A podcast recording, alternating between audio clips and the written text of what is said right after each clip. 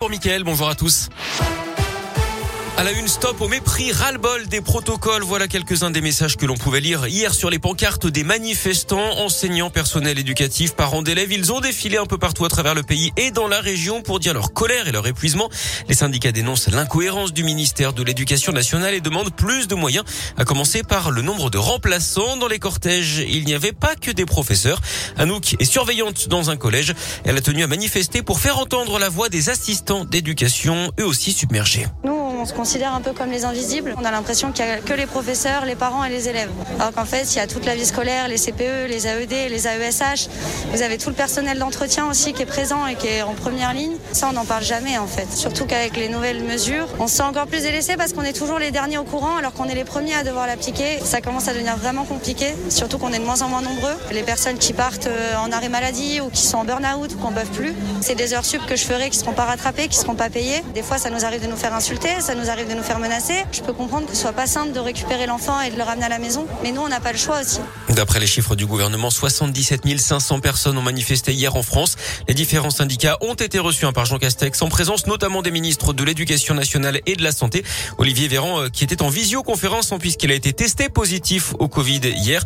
Dans la foulée de cette réunion, Jean-Michel Blanquer lui a annoncé de nouvelles mesures, notamment la mise à disposition de 5 millions de masques FFP2 pour les enseignants de maternelle sur demande et plusieurs milliers de remplaçants pour faire face à la crise.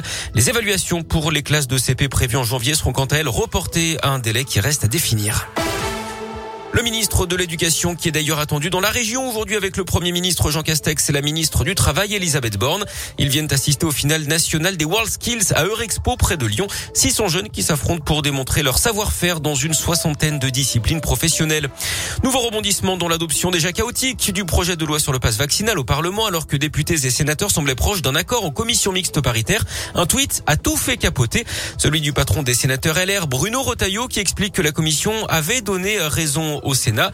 Fureur hein, de la majorité qui parle d'une atteinte intolérable aux institutions puisque la commission se tient à huis clos. Le texte va donc revenir à l'Assemblée pour une adoption ce week-end ou en début de semaine prochaine.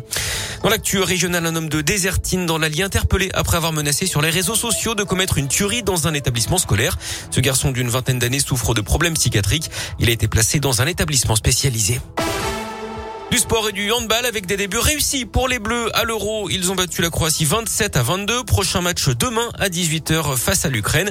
Et puis en foot, le coup d'envoi de la 21e journée de Ligue 1 avec Nice-Nantes ce soir. Saint-Etienne recevra Lens demain à 17h. Clermont sera à Monaco dimanche à 15h.